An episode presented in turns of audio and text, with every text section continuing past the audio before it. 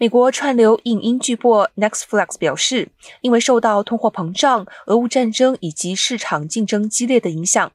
，Netflix 今天复盘交易崩跌百分之二十六，市价蒸发约四百亿美元。在今年的首个季度，Netflix 的用户首度下降，第一季流失二十万付费用户，与之前预测的增加二百五十万用户相差甚远。接下来的季度预计会流失更多用户。因为俄罗斯入侵乌克兰后暂停俄国业务，也因此损失了七十万会员。